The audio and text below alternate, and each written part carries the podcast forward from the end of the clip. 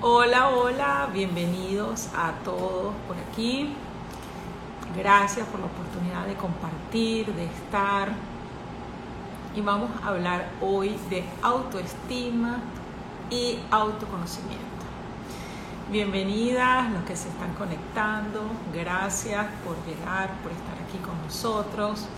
Hoy vamos a hablar de autoestima y autoconocimiento. Y tengo una amiga aquí que se va a conectar en un ratico. Les agradezco a todos los que están por aquí. Este es un tema súper importante. Eh, en mi caso, que hablo de supersensibilidad, eh, una de las cosas que me preguntan es cómo desarrollar la intuición, cómo desarrollar la supersensibilidad, cómo desarrollar eso que tenemos ahí y que no usamos. Y una de las cosas que si hay por dónde empezar es por el autoconocimiento, porque es eso lo que nos desconecta de nuestro gran poder. Cuando no nos conocemos, cuando no estamos conscientes de lo que somos, cuando dudamos de nuestras capacidades, entonces el autoconocimiento es un pilar indispensable para ese desarrollo, para esa oportunidad de conectar con el más allá, con esa información que está ahí y por eso quiero empezar a hacerles charlas del el autoconocimiento y de todo eso que influye en la supersensibilidad para que cada día sean más personas las que puedan recibir mensajes, conectarse, estar. Cuéntenme de dónde se conectan, gracias a todos los que están por aquí. Escríbanme de dónde están, veo Brasil, son personas que conozco, hay otras que no conozco, que ya no sé dónde están entonces, bueno, me encanta si se pueden decir por ahí. En un ratico va a entrar una chica que vamos a hablar, que quiero que ella misma se presente. Y bueno, el autoconocimiento y autoestima es el tema de hoy. Así que si tiene Argentina, Diosa Luna, qué bello ese nombre de ese usuario. Gracias por estar aquí. México, bienvenido. Ecuador, ay, qué alegría. Chile, qué bueno. Gracias por estar aquí hagan sus preguntas. Saludos desde San José, California, qué belleza. Desde Chile, Puerto Rico, ay, qué lindo, recuerdos maravillosos de cuando fui a Puerto Rico, cuando era chica, muchacha. Saludos desde Panamá, de esta tierra caliente, donde yo también estoy, Caracas, mi tierra natal. Hoy les quiero contar una anécdota comiquísima. Esta mañana y esta, esta tarde, al mediodía, estaba haciendo un live y en Panamá el calor es increíble y se me olvidó prender el aire acondicionado y no quería interrumpir el live para ir a buscar el control. Pues qué tal que el celular se recalentó y salió un anuncio, emergencia. Y yo digo, wow, de verdad que esto es una tierra caliente. Hola, hermosa, te saludo desde Monterrey, qué bella. Eh, gracias por estar aquí, aquí mismo, Panamá. Bienvenidos a todos, saludos y abrazos, gracias por siempre estar presente, por escribir sus mensajes. Maffer, Mafforber, bendiciones, amén. Gracias por estar aquí. Entonces, bueno, mire, la, hoy quiero hablar de autoconocimiento y autoestima y les voy a explicar por qué. Todos los que me conocen, los que acompañan mi trabajo, saben que mi trabajo tiene mucho que ver con... Allá voy a traer a mi invitada, todos los que trabajan, me acompañan y ven mi trabajo, saben que mi trabajo tiene mucho que ver con supersensibilidad. Bienvenida, gracias por estar aquí. Hola, hola, Julita. Hola. Bien, gracias, gracias por estar aquí. Acabamos de empezar, que tú estabas un poquito atrasada y dije, bueno, no voy a entrar tan puntual para que no, para que no te pierdas mucho y podamos estar juntas aquí. Estaba preguntando dónde están las personas ya quiero ahorita que te presentes, pero quería compartirle el porqué de este live. Yo trabajo con la parte de supersensibilidad, mediunidad y el autoconocimiento para mí es primordial para desarrollar la intuición, para desarrollar todo ese potencial que tenemos, ¿no? Y muchas veces me preguntan, ¿por dónde comienzo a conocerte, en, a valorarte, en reconocer tu gran valor? Porque eso es lo que va a hacer que tu canal interior no esté tapado, tu canal interior esté libre para hacer conexiones mayores. Entonces, bueno, Natalie, bienvenida. te dejo para que te presentes y ahí vamos a ir trabajando sobre este tema que tanto nos gusta. Claro que sí, Yulitza, muchísimas gracias a ti por la invitación. Eh, nos conocimos por Clubhouse, conectamos súper bien, como que como que las vibras, no sé, o sea, como que uno escucha a las personas, ni siquiera vernos, porque no nos habíamos visto así como en, en videollamadas, solo en las fotos, pero cuando yo escuché a, a dije, oye, qué chévere, qué energía tan, tan bonita cuando me escribió, cuando nos empezamos a hablar y eso que uno no sabe cómo explicarlo, pero como que tú te sientes y dices como, bueno, acá hay algo de, acá hay idoneidad, acá hay genuinidad, que para mí eso es una de las cosas más importantes. Me presento, mi nombre es Natalie Mendoza, soy de Colombia, los saludos de Colombia, tengo 25 añitos, y pues tengo un proceso dentro del tema del emprendimiento, soy abogada de profesión. Bueno, soy, bueno, ya, ya, no, ya ni me gusta decir que soy abogada, porque eso no es lo que soy, pero estudié, estudié la carrera de Derecho, pero hace dos años eh, llegué en ese punto de, de mi vida donde muchos han estado, que es como no saber qué hacer, como tener esas crisis profesionales y es allí donde decido emprender, hacer cosas diferentes y ahí conozco como todo el tema de los negocios digitales, empezar a emprender, pero quiero contarles ya hablando de lo que nos atañe al tema y es que hace más o menos un año y medio tuve una crisis emocional súper fuerte donde dicen que, que, que, que el cielo es que digamos muchas personas van a las religiones o demás porque tienen miedo de ir al infierno, pero que muchas veces el tema del autoconocimiento es cuando tú ya has estado en él.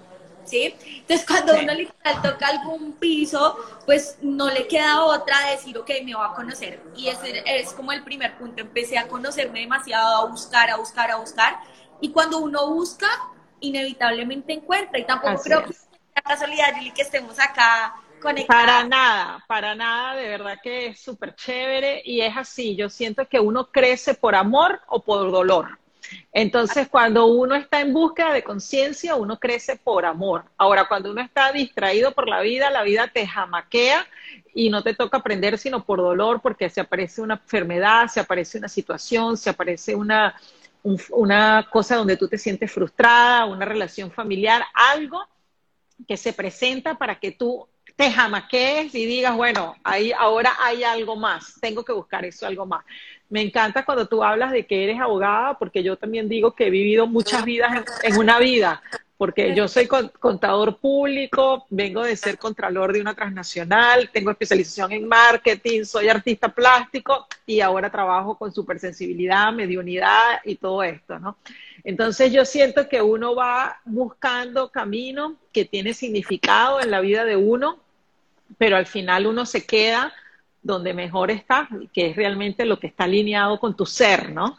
Entonces, cuando uno está desconectado de uno, empieza a hacer un montón de cosas que no hacen mucho sentido, este, que para mí es esa vida, en esta misma vida que hoy digo, wow, cómo yo estaba ahí, ¿no? Y, pero bueno, gracias a Dios uno consiguió enderezar el barco y hoy estamos haciendo lo que nos gusta. Totalmente, Julie. ¿Y, cómo llegaste a ese punto de, me, encanta cuando hablas de, de medium y la sensibilidad, ¿qué te hizo llegar ahí? Bueno, mira, yo desde muy pequeña sentía muchas cosas y, era algo que estaba ahí, pero no entendía, ¿no? Eh, y tampoco, tampoco se hablaba mucho de eso. Y todavía hoy la gente está hablando más, pero hasta hace nada no se hablaba, ¿no? Entonces yo empecé a, a buscarme y a conectarme conmigo misma también por una situación difícil que viví. Eh, tuve mi papá y mi mamá con cáncer al mismo tiempo, eso me jamaqueó muchísimo, adicionalmente otras situaciones que se sumaron. Y yo dije, no, yo tengo que saber volver a mí. Y en esa búsqueda y en ese volver a mí, el arte para mí fue un gran portal. El arte para mí fue como un fast pass, yo digo que fue como un fast pass de Disney que me llevó a toda la espiritualidad del arte y imposible uno hacer arte y no colocar su alma ahí, ¿no? Entonces, cuando yo empecé a ver lo que estaba en mi alma, me acuerdo un día que mi esposo me dijo, tú tienes toda esa rabia adentro, y yo, ah, bueno, voy a investigarla si la tengo, ¿no? Y ahí empecé en esa búsqueda y conecté con lo que siempre había sentido, solo que lo había descuidado. Y, ahí volví, volvió con mucha fuerza y por eso es que hoy yo me dedico a enseñar a personas, porque yo digo, por mucho tiempo yo buscaba a alguien que me enseñara, pero las referencias no, no me hacían sentido. O sea, yo, por ejemplo, iba a veces a alguna persona que trabajara eso y le faltaban unos dientes, o, o la casa se estaba cayendo, o no sé qué, porque a veces la gente que se dedica a la espiritualidad no, parece que no la vive, ¿no? Entonces yo decía, no, yo quiero una persona que pueda vivir una vida normal y, y que además que me enseñe. Entonces, hoy, bueno, yo soy madre, tengo mis hijos, trabajo y, vivo espiritual, pero aquí en la materia, ¿no? Entonces, eso es lo que me gusta hacer y es lo que hago. Qué chévere, me gusta esa parte que tú dices como que uno se desconecta de uno mismo porque también me ha pasado y creo que la vida uno siempre le ha hablado, no sé, como que uno siempre ha sabido esa intuición, pero uno inconscientemente como que bloquea y no, empieza a escuchar. ¿Por qué? Porque primero uno empieza a vivir de afuera hacia adentro y por las expectativas de los demás. Entonces, ejemplo, ¿cuáles son mis metas? Y yo me la creí porque uno se la cree, ¿no? Yo decía, no, porque mis papás son abogados y es una carrera muy buena. Y a mí me estudiaste derecho porque tus papás se dijeron y yo no, porque yo quiero. Y fondo, yo lo que quería era cumplir expectativas externas de qué es lo correcto para la sociedad, qué es lo correcto allá afuera. ¿Cuál es? No es realmente una motivación que te nazca así desde la boca, del estómago. Para nada. Para nada. Fíjate que, que, yo cuando empecé a estudiar, yo me gradué de 15 años de ciencia y humanidades. Entonces tenía mil opciones, pero no sabía ni qué escoger.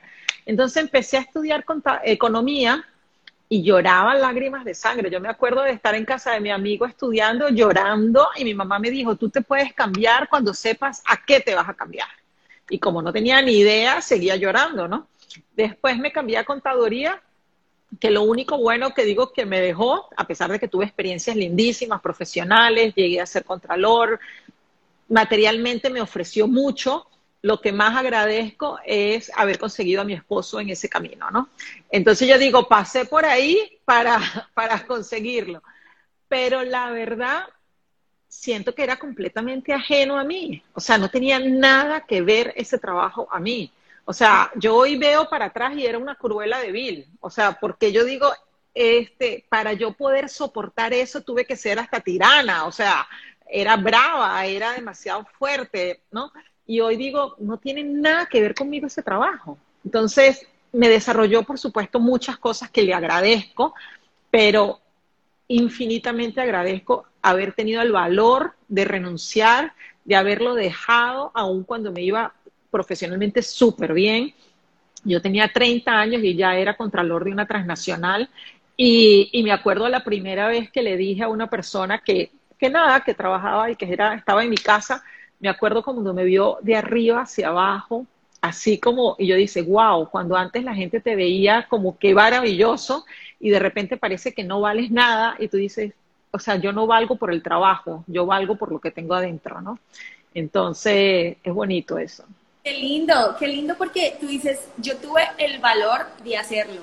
Y yo siento que seguir literal el corazón de uno y la intuición es de valientes, o sea, se necesita coraje. Sí.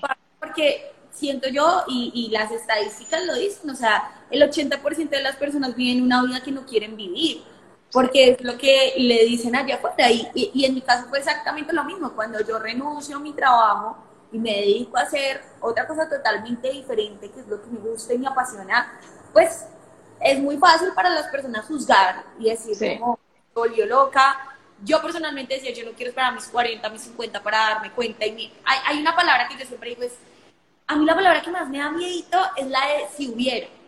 Y digo, ¿qué tal llegar a mis 50 años, mirar hacia atrás y decir, ¿qué hubiese pasado si yo hubiese a mis 20 años hacer lo que a mí me apasiona? Porque en el fondo siempre lo supe. Entonces, claro, yo me da, me da cosita y yo dije como, no, vamos a hacerlo.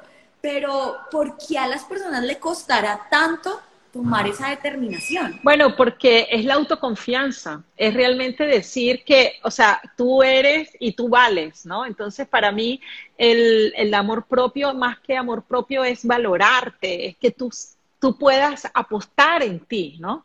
Entonces yo estoy escribiendo un libro y hay un capítulo que se llama El día que aposté en mí. O sea, fue el día donde yo dije, sí, o sea, ya no es lo que me paga, no es lo que el otro dice, es el día, soy yo la que apuesto en mí. Y ese día yo alquilé una oficina y no cobraba, atendía gratis. Y mi esposo me dice, ¿cómo tú vas a pagar una oficina y no cobras? Y yo le decía, porque es que lo que me da esto no es el dinero, me da satisfacción, me da realización, me da plenitud, ¿me entiendes? Y yo apuesto en eso. Y atendí 150 personas gratis, pagando alquiler. Pero era yo confiando y testándome y probándome que eso sí podía cambiar vidas, ¿no? Entonces, y que nadie me pagara porque yo lo que quería era que no tener, que nadie me debiera por lo que yo hiciera, sino que lo que yo hiciera me diera tanta gratificación de que yo me parara solo con el hecho de servir, con el hecho de apoyar, con el hecho de estar. Entonces, de verdad yo digo, el día que tú apuestas en ti, la vida cambia. Total, y, y, y es un camino que yo creo, como tú dices, no, yo creo que por eso a la gente le da miedo, porque hacer ese salto eh, no es cómodo. Creo que la palabra es, es, es cómodo y decir como, bueno, ok, yo abro mi oficina, no pago y que la parte económica, ay, no, más bien me quedo en mi trabajo, mi salario fijo y ya no, ¿no? Exacto. Porque es incomodarse, pero lo que tú dices, yo creo que para mí es un tema también de fidelidad, a mí ese tema me, me gusta y es fidelidad con uno mismo, porque no nosotras decimos, no es que me fueron infiel esa persona, o no solamente parejas, eh, mi compañero de trabajo, mi amigo, eh, me renunció, bueno, X. Pero yo creo que no tiene, la fidelidad no tiene que ver nada con nadie, sino con nosotros mismos. ¿Qué tan fiel estamos siendo a, nuestras, a nuestras emociones, no? Claro, porque además, si nosotros vemos la vida como un espejo, y la vida nos muestra lo que nosotros tenemos dentro. Cuando hay una infidelidad en nuestro entorno es porque hay algo de que nosotros no estamos fieles a nosotros mismos. Exacto.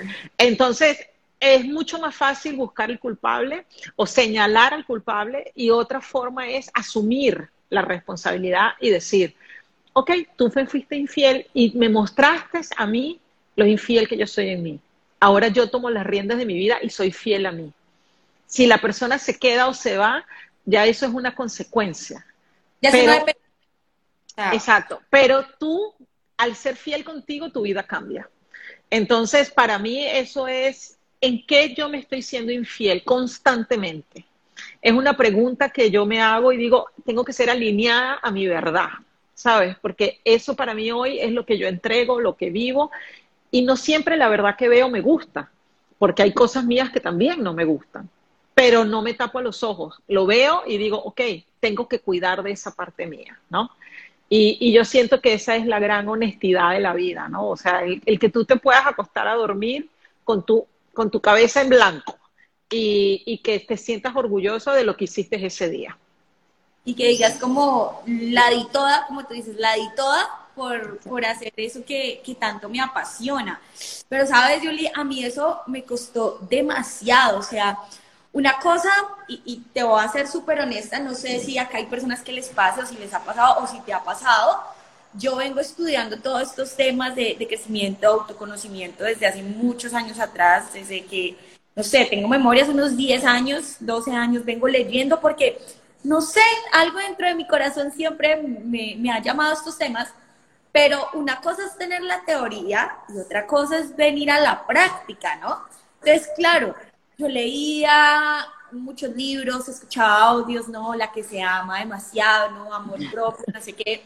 Pero cuando me enfrento a una situación en la cual no, no estoy aplicando nada, estoy siendo totalmente incoherente, viéndome una situación tóxica y, y teniendo el conocimiento y no poder hacer nada, es súper fuerte porque además que uno se da durísimo, es decir, tú sabes todo esto y estás permitiendo esto, y llegar a un punto, o sea, para mí ha sido un proceso como de nunca acabar y, y, de realmente uno desearlo tanto que aún así uno caiga, que nunca es caer, es como seguir, porque la gente dice, no, ya, yo soy feliz, no, yo me amo, sin, sin, sin hacer nada, ¿no? Sin pretender, pretender escuchar, o sea, y yo digo, gente que lleva años, lleva vidas enteras y aún siguen buscando, Entonces, para mí ese, esa, esa brecha del saber y el realmente aplicar es, ha sido como wow. Es que eh, para mí es un equilibrio, bueno, tú eres mucho más joven que yo, yo tengo mínimo 20 años estudiando esto, pero, o sea, desde que lo decidí, digámoslo así, ¿no?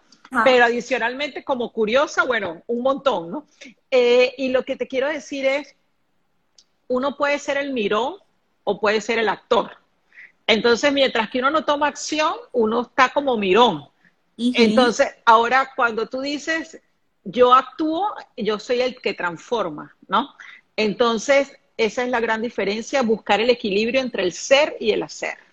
Porque tampoco, tampoco es hacer y hacer y hacer, porque te vuelves repetitivo, te vuelves automático. Entonces siempre es visitar el ser y pasar al hacer, visitar el ser y pasar al hacer.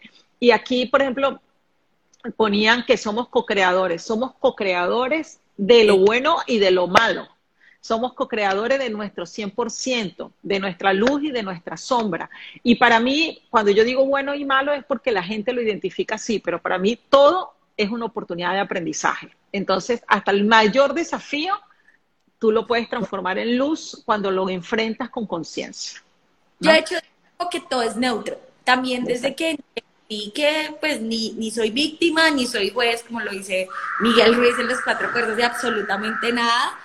Eh, soy más consciente de muchas cosas, estímulo neutro, y creo que ahorita en las nuevas generaciones, eh, ese ha sido como uno de los grandes retos, y es que ahorita con el inmediatismo, la generación microondas que nos llaman, ya, ya, ya, ya, entonces, como que volteamos la ecuación de lo que tú decías ahorita. Entonces, ahorita, ¿en qué pensamos los jóvenes? Tener, después de que tenga, yo hago, y cuando yo ya haga las cosas, entonces ahí sí voy a hacer.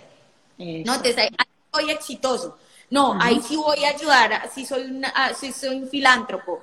Pero fíjate, fíjate que tú a mí me pasó exactamente lo mismo, porque, o sea, lo que pasa es que la, la, forma de ver la vida cambió, pero yo creo que la base es la misma, porque yo me dediqué un montón de años cuando joven, a, que todavía me siento joven, pero cuando era más, más muchachita, digámoslo así, eh, y fue para tener, escalar, tener cargos, ser profesional, tener mi camioneta, tener mi casa, tener no sé qué, y al final lo que estás es sobreviviendo. ¿No? Entonces, cuando ya llegas a una edad que normalmente está alrededor de los 40, la gente dice, ya hice todo, ¿y qué? ¿Y ahora qué? Entonces, ¿y ahora qué? Entonces tú dices, bueno, hay que empezar a buscar eso que perdiste allá atrás por andar sobreviviendo. Entonces ahí es donde vuelve esa reconexión, ¿no?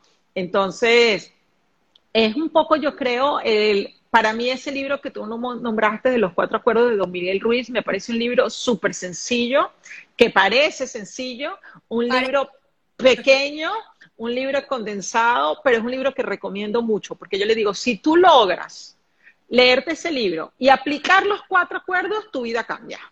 Entonces yo le digo, o sea, leértelo te lo lees en tres días, ¿no? Pero aplícalo y te puede tomar toda una vida. Entonces, ese es un libro de cabecera donde la gente, que parece muy sencillo, yo siento que en muchas situaciones está subestimado, porque yo digo, si tú ocuparas tu vida aplicando esos cuatro acuerdos, yo te garantizo que tu vida cambia. Es, es solo como lo que tú dices, es aplicar lo que uno, lo que uno aprende, ni siquiera, y, y, es otro punto.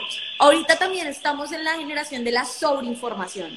Hay información por todo lado, hay coach por todo lado, hay, no, no, no estoy en contra de los coaches, ni mucho menos, sino que digo que hay veces hay que aprender a escuchar una voz y, saber escuchar, porque tú entras en YouTube y encuentras miles de cosas, miles de técnicas, y pues nos creemos ahorita la generación de los sábelo todos. es, es, todo lo contrario, siento yo, como entre menos uno sienta que sepa, pues como más ganas va a querer de aprender, ¿sí? Entonces, entre más uno aprende, más se da cuenta que no sabe nada. Entonces, a mí me parece curioso como las personas dicen, ay no, esos libros de, de autoayuda, qué pereza, eso es para gente desocupada. Uy, no, esos libros, así como que se burlan de, y, no, no está mal, o sea, yo entiendo, no juzgo, pero siento yo que, que, es un camino y que pues no, no está mal y que le puede ayudar a muchísimas personas en, en este tema del autoconocimiento que estamos hablando.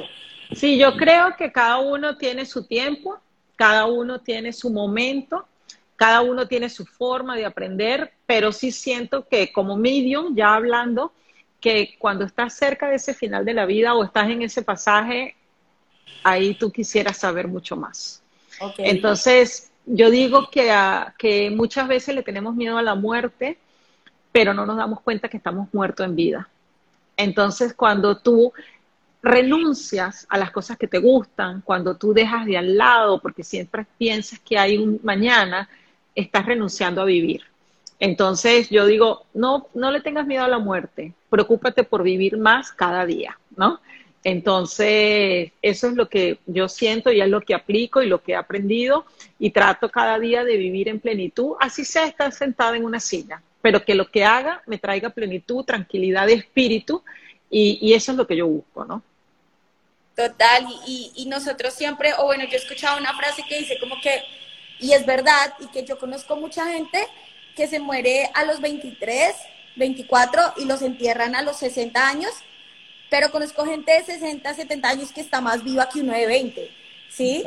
Entonces, eh, yo creo que joven, como tú lo decías ahorita, joven no tiene nada que ver con la edad, joven tiene que ver nada con las personas que sienten que los mejor está por venir, ¿no? Como que sueñan más y, tienen proyectos.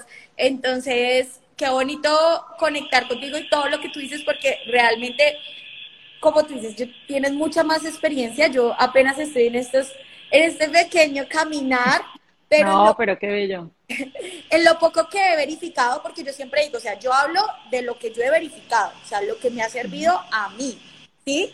Entonces, de lo que yo he verificado, lo que más me ha servido es todo esto que estamos hablando, o sea, realmente aplicar estas cosas. Y, y, no, como alguien me decía por acá, Nati, no te des tan duro. Y entender que no me tenía que dar tan duro. pero pero lo bonito, lo bonito es entender que, que en ese momento era la conciencia que tenías. Entonces, qué bueno, qué bueno hoy poderlo ver desde otro lugar, ¿no? Porque al final uno cambia de nivel de conciencia cada momento, cada minuto. Después de esta live, habrá personas que aprendieron algo, uno también aprende algo al compartir. Entonces, yo siento que es eso, entender que es una, hay una canción que a mí me encanta, que es de un brasilero que se llama Metamorfosia Ambulante. Y para mí es eso, o sea, mi vida es una metamorfosia ambulante, ¿no? O sea, lo que yo opino hoy, posiblemente mañana no sea porque ya vi algo nuevo, ya aprendí algo nuevo. Entonces, es esa búsqueda constante de conocernos y me parece bellísimo ver jóvenes que están en esa búsqueda, que no se dejan comprar por tantas cosas, por el, como puede ser el trabajo, el compromiso o lo que tienes que hacer, que son más fieles a sí mismos desde esa rebeldía también, ¿no? Sí, es una rebeldía. entonces yo digo, eh, yo tengo dos hijos y a veces le digo a mi esposo echando broma, le digo, mira, una cosa es empoderar personas y otra cosa es ser padre de los empoderados, ¿sabes? Ah. Porque, porque te exigen un montón de cosas que más fácil es cuando tus hijos no estaban empoderados, ¿no? Entonces, pero como yo persigo la coherencia, a pesar de que me, me, me frustra a veces como madre, eh, porque ya tienes un diálogo diferente o te cansa, yo digo, es una bendición poder ver esa alma tan fuerte, ¿no? Entonces, igual que los adolescentes, por ejemplo, cuando están rompiendo lazos que son desgarradores, y a veces yo escucho mamá de adolescentes que dicen, no, porque está insoportable, y yo digo, wow, tú sabes lo bonito que, que realmente a su edad consiga romper los lazos y que no espere tener 30 años, 40 años y todavía esté en, en, enmarañado con los ancestros, con su mamá, porque no tiene esa independencia, porque no tuvo la fuerza de romper los lazos, ¿no? Entonces, a mí me parece que no es un proceso fácil, pero me parece que es un proceso admirable. Y, de verdad lo, lo, valoro cuando lo veo en mis hijos, en los amigos de mis hijos, en mi entorno, en ti, en gente más joven que yo. Me parece bellísimo, a pesar de que muchas veces es más fácil tratar con gente que está dormida, ¿sabes? Entonces es un desafío aceptar eso, aceptar ese despertar y, ayudar a despertar personas. Y me, encanta eso que tú dices como que, está dormido y, y lo que dices que cada cual tiene su proceso, porque después que entendí lo del, lo del ego espiritual y que cuando uno empieza en este mundo, como el autoconocimiento, uno quiere, pretende o piensa que es el deber ser de todo, ¿sí? Y, y, también me pasa en los negocios. Yo, yo hago network marketing y al principio yo decía, pero ¿por qué la gente quiere ser empleada? Pero mira este mundo tan espectacular. Claro, no hablaba yo, o sea, era mi ego hablando de que lo que yo hago o lo que yo siento es mejor que los demás. Y también me pasó con, pero ¿por qué no lees un libro? O sea, ¿por qué no te...? Y no, o sea, como que es, es diferente, no soy mejor, no soy peor, cada cual hace lo que necesita en el momento que esté preparado y ya. Eso tú lo dices naturalidad, pero siento que es un punto para resaltar grandísimo. Bueno, fíjate que hay un, eh, eso que estás diciendo es súper lindo y te voy a compartir un mensaje que una vez canalicé. Cada uno tiene su espacio para brillar. Entonces, cuando nosotros creemos que todos debemos brillar en el mismo lugar, realmente estamos dejando de traer luz. Porque es como que si todos cargáramos la misma linterna y no hubiesen, o sea, si por ejemplo aquí habemos 100 personas en este espacio, digámoslo físico, y si cada persona carga una linterna, son 100 linternas iluminando. Ahora, si todos lo queremos hacer de la misma forma, se convierte en solo una linterna y realmente hay más oscuridad. Entonces, cuando uno entiende eso y respeta eso, y te imaginas que 100 personas están en 100 mosaicos y cada mosaico está iluminado, es como si el estadio estuviera con más luz, ¿no? Entonces, cuando uno aprende eso y lo entiende y lo comprende, aunque el otro esté haciendo algo difícil, tú dices, él de una forma está trayendo su luz. Claro. Y, y, ahí se despierta la compasión, se despierta el amor, se despierta muchísimas cosas que cuando uno está desde el ego, pues no, no conecta con eso, ¿no? Sin embargo, yo, yo te diría una cosa que ha sido el aprendizaje para mí súper importante también. El ego no es malo. El ego es buenísimo. El ego nos permite estar acá, nos permite poner estos arcillos, nos permite arreglarnos, nos permite presentarnos. Entonces, el ego tiene que estar alineado con tu misión de vida, con tu propósito, porque el ego va unido con la materia, que es tu gran vehículo de luz, ¿no? Pero mm, lo que no se puede andar es uno por un lado y el ego por el otro. Ahí es donde se genera el ruido. Manejar como, como eh, eh, es lo mismo, lo, lo relaciono yo como manejar los pensamientos, es ese mismo autocontrol que va del autoconocimiento. Entonces, uno ya lo empieza a escuchar, pero ya como espectador, como tú lo decías, yo. Exacto. No, no quiere decir que no siga maquinando cosas o sintiendo, pero entonces ya uno lo ve y uno lo mira y tú, hoy sí estás loco, ¿no? Exacto, ya no te domina, ya tú eres capaz de disociarte y poderlo observar, que eso es lo bonito, te vuelves en autoobservador. Ay, genial. Vamos a ver si tienen alguna pregunta aquí, tienen comentarios, nacemos despiertos y nos vamos durmiendo, exactamente. Yo no diría que nos vamos durmiendo, nos vamos desconectando de nuestra esencia, ¿no? Porque cuando nacemos, nacemos sin velo y a medida que vamos creciendo para vivir en la sociedad, para, para encajar, para podernos eh, colocar en ese entorno, pues aceptamos esos velos para que sea menos doloroso el proceso de desconexión. Y quien busca o tiene suerte o es lo, su deseo de alma, se quita los velos y a veces también son desgarradores. Entonces es un proceso doloroso en ambas partes, ¿no? Eh, esa es mi opinión. Somos energía, perfecto. Gracias por estar acá, la verdad. Necesitamos desaprender. Es así, conectarnos con lo que somos de verdad.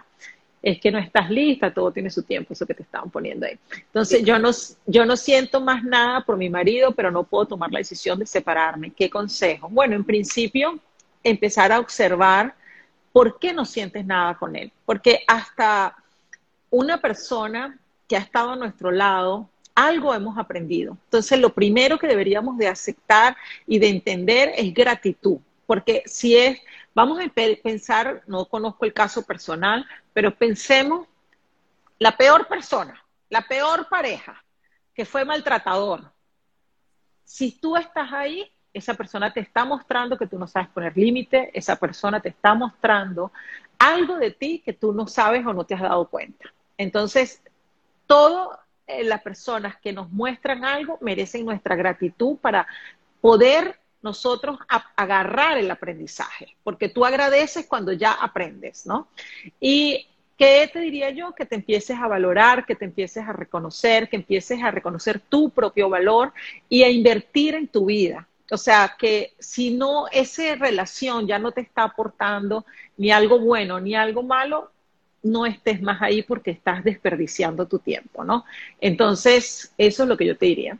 Julie, y para, para ya para ir cerrando, yo quiero hacerte una, una pregunta, bueno, que lo hablemos acá un poquito con respecto a, lo que nos preguntaba Diosa, y que es un tema que a mí me apasiona, que es todo este tema del empoderamiento femenino en las emociones, porque sí siento que no somos más ni menos, sino simplemente diferentes, somos mucho más sensibles a ciertas cosas, y esta parte de los temas de pareja en las mujeres, yo que trabajo en temas empresariales, que trabajo con gente y trabajo con mujeres talentosísimas y hombres talentosísimos, veo la diferencia, cómo las relaciones interpersonales afectan más la vida laboral y de los negocios en las mujeres, ¿sí? Que en los hombres. Yo lo veo y, y, he querido ahondar en el tema y entrarme y decir, ¿cómo es que vamos a llegar a literal manejarnos o cómo puedo aportarle, ¿sí?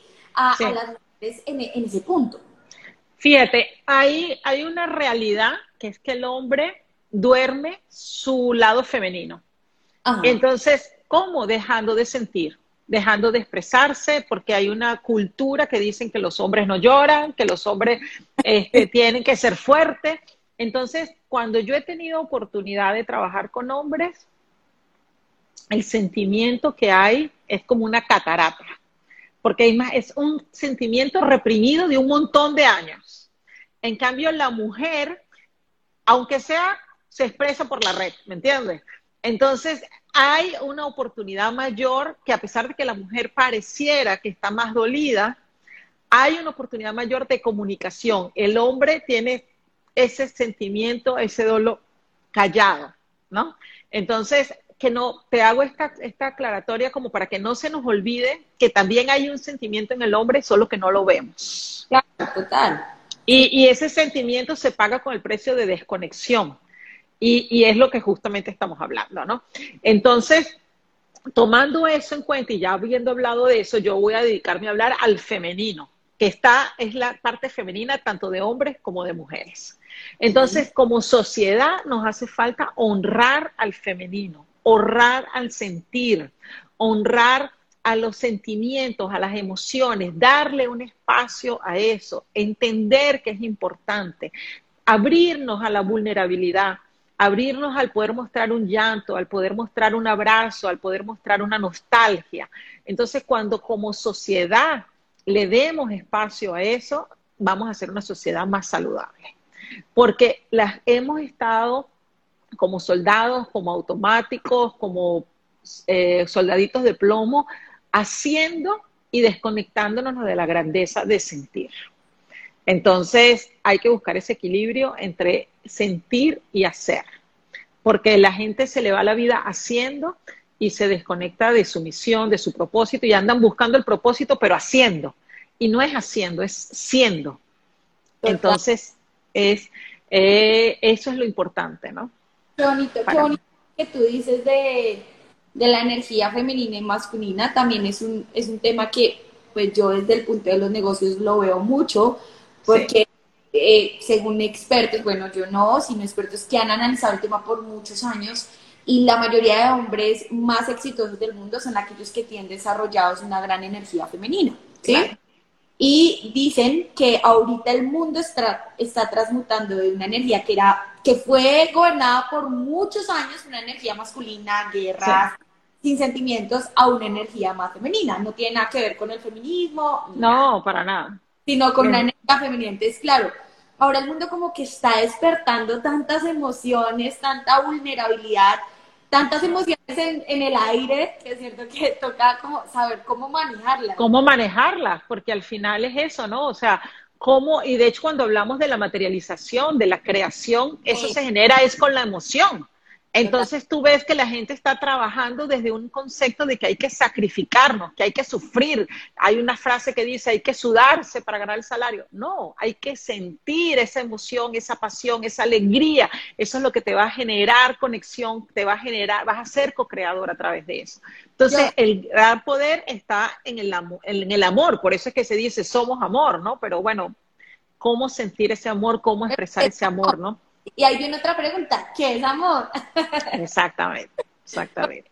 Yo siempre, eso que te decías de, de vamos a guerrearla, me encanta, porque yo digo como, siempre dicen como, ay, eres una mujer súper guerrera, y yo no, o sea... No, yo no quiero ser guerrera. Yo no quiero ser una mujer súper guerrera, sí, o sea, eh, eh, Napoleón Gil dijo, piense y hágase rico, no trabaje y hágase rico. Bueno, ya hablándolo desde el punto de vista como más materialista, ¿no? Sí, pero es que es valioso, es valioso, es importante, porque la energía, si hablamos de la energía femenina, la energía femenina es aquella que recoge, es aquella que sustenta, es aquella que, que abraza, que crea. Entonces, ¿por qué, ¿por qué no permitirnos crear una, una cosa espectacular material? ¿Por qué no permitirnos sustentar, disfrutar, podernos recostar? descansar, ¿me entiendes? Porque esa es la energía femenina.